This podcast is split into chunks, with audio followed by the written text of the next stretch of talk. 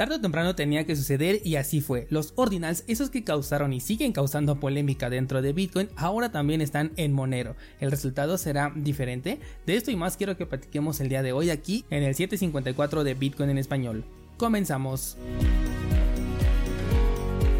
Eh, prácticamente nada que decir con respecto al precio de Bitcoin. En este momento se encuentra en 28.103. Nuevamente alcanzó prácticamente el máximo eh, que tuvimos el día de ayer. Así que no le vamos a mover más por el tema del precio. Ya ayer te comenté cuál es em, la idea que yo tengo al respecto, cuál es la perspectiva que yo tengo sobre este movimiento. Así que vámonos a pasar directamente con la información. Y quiero comenzar con esta nota sobre Nostor, que es este protocolo de intercambio de mensajes descentralizado que se volvió bien popular dentro de los bitcoiners. De hecho, también te mencioné que ya lo estoy usando. Tienes mi clave pública aquí en la parte de las notas de este programa.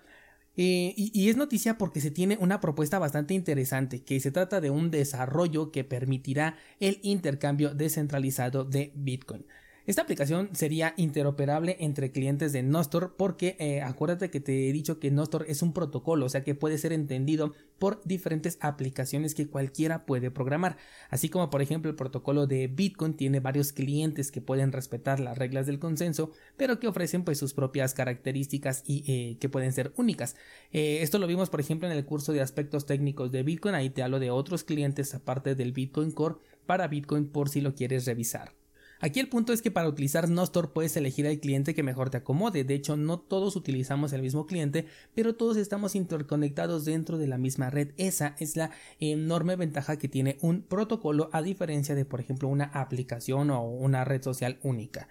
En este caso, el desarrollo eh, que se propone entonces podría funcionar en cualquiera de los clientes disponibles y tendría como objetivo conectar a personas a través de este protocolo para el intercambio de mensajes, que en este caso la información que se estaría intercambiando sería sobre la compra-venta de Bitcoin. Lo cual me parece muy pero de verdad muy interesante porque además tendría un nivel de resistencia a la censura mucho mayor que por ejemplo la que podemos encontrar en los bots de Telegram como LNP2P bot y no, no lo estoy criticando, sabes que es mi favorito a día de hoy, pero siempre que hablo de él pues tengo que aclarar la enorme desventaja que tenemos que es que está colgado en Telegram y en algún momento esta aplicación podría dejar de existir, podría no sé ser vendida a alguien que no le guste o simplemente pueden llegar a prohibir esta aplicación. Es ahí donde ya entran plataformas que tienen un nivel de resistencia a la censura más alto como lo podría ser Robosats, como puede ser BISC o en este caso el desarrollo que se está proponiendo para Nostr.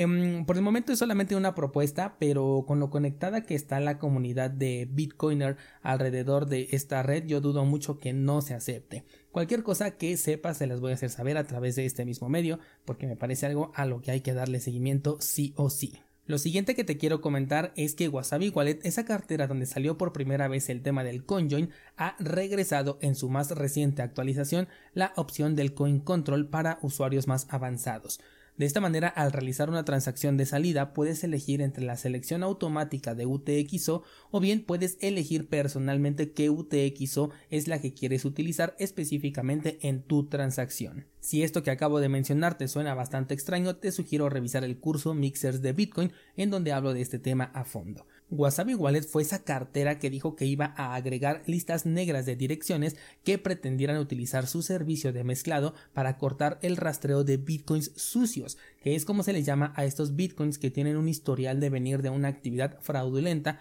como podría ser por ejemplo un hackeo o una estafa por ponerte un, un, par de ejemplos. A pesar de ello, aquí en la nota nos destacan que los pasos que están dando siguen estando enfocados en la privacidad con ahora el regreso del coin control. Sin embargo, quitarle ya esa mancha que tiene de, querer censurar transacciones va a ser bastante complicado, además de que ya tenemos otras opciones que hacen que no sea necesario el uso exclusivo de Wasabi Estas opciones pueden ser, por ejemplo, Samurai Wallet con su Whirlpool o también Sparrow Wallet, de la que por cierto ayer subí una nueva clase y también tiene la opción de hacer un CoinJoin. Esto de que Bitcoin sea tan transparente a veces tiene sus desventajas, sobre todo al utilizar servicios centralizados porque pueden ser bloqueados debido a que todo es transparente en la blockchain de Bitcoin. Y esto precisamente me va a llevar a la siguiente nota que te quiero compartir y es un comunicado de un usuario de Reddit que hizo en una comunidad de Monero en donde nos explica su caso de que la plataforma de Fixed Float ha congelado sus satoshis después de haberlos enviado para realizar un intercambio precisamente por Monero.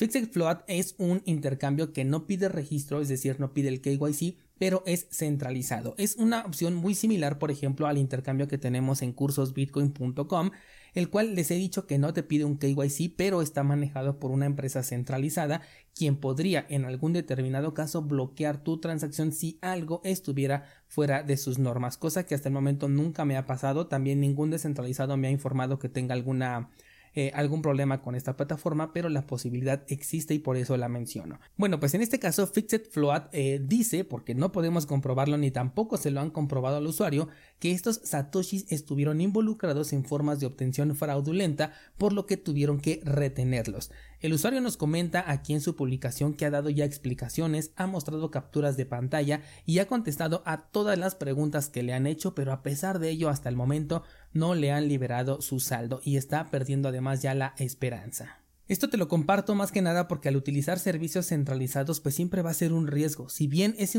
es interesante utilizar plataformas que no te piden un KYC y por lo menos sí nos ofrecen una utilidad, el riesgo es el mismo en temas de la pérdida de la custodia, solamente que el riesgo aquí con estas plataformas se reduce nada más a la ventana de tiempo que dura tu transacción porque tú envías unas criptomonedas o en este caso Bitcoin y le especificas directamente que lo quieres cambiar por ejemplo en este, en este caso por Monero y de inmediato le vas a dar tu dirección. Entonces durante el tiempo en el que tus Bitcoin llegan a la contraparte, ellos hacen el intercambio y te envían el monero a tu cartera, esa, eh, esa es la ventana de tiempo en la cual tienes un riesgo en el que estás incurriendo. A diferencia de una plataforma en donde tiene una especie de cartera, por ejemplo un Coinbase, en donde tú depositas tus fondos y ahí los puedes dejar por el tiempo que tú quieras, pues ahí el riesgo es exponencialmente más grande porque eh, va a estar latente durante todo el tiempo que tú decidas dejar allí tus criptomonedas. Entonces digamos que ambos, eh, ambos servicios tienen el mismo riesgo, pero la ventana de tiempo es la que puede llegar a ser variable. En este caso, pues lamentablemente al usuario le tocó la mala suerte de ser el elegido, ya sea por los satoshis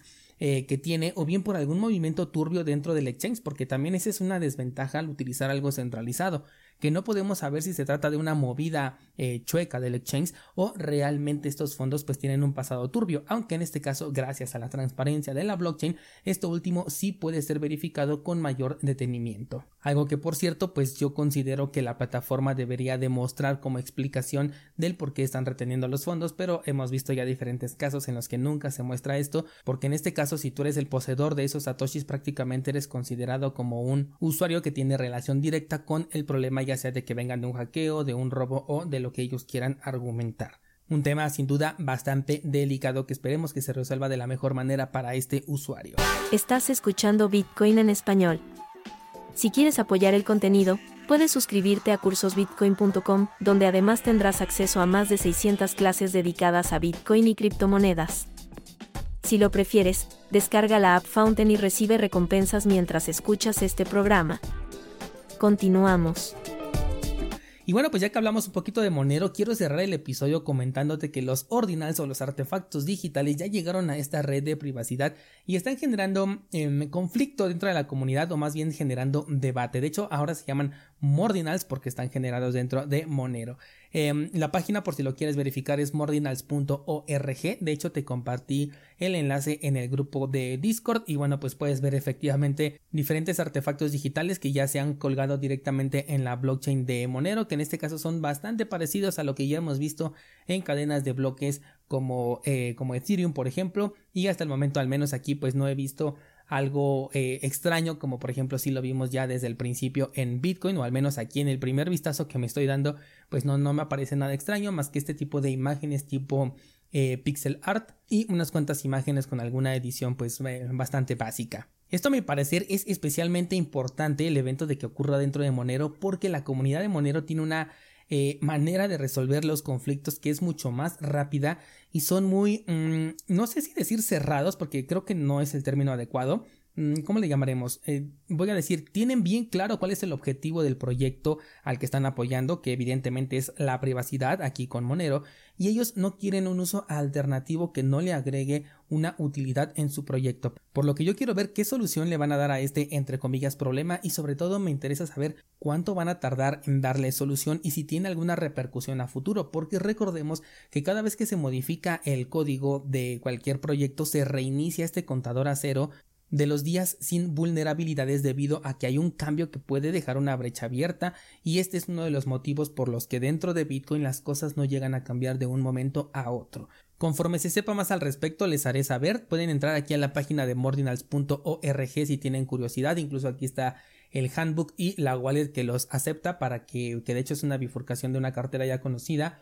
para que ahí los puedas visualizar. Y tenemos el handbook en donde nos explican cómo funcionan eh, que prácticamente pues tienen un funcionamiento muy similar a lo que ya vimos en Bitcoin y también ahí te dicen cómo crearlos si es que a ti te interesa. Destaco de este día la noticia de la propuesta que se hace en Nostur, esa, esa me pareció bastante interesante. Yo creo que si se aprueba y es funcional, que yo creo que sí lo va a hacer, eh, veremos un boom de este protocolo de Nostur y veremos un crecimiento desmedido en las aplicaciones creadas sobre este protocolo y todo con una utilidad porque recordemos que aquí no estamos manejando un token que incentive a la gente simplemente a entrar de manera especulativa, sino que aquí las aplicaciones realmente eh, necesitan ofrecer una solución para que pues sean aceptadas y una vez que lo sean, pues los beneficiados somos todos aquellos que la estemos utilizando. Te invito a que la pruebes, eh, todavía está bastante verde me parece, aún es muy lenta, pero también es divertido ser parte de los early adopters, así que bueno, si te interesa te invito a participar, ya sabes que tienes aquí abajo el enlace en las notas del programa. Eso sería todo por el día de hoy, muchas gracias y hasta mañana.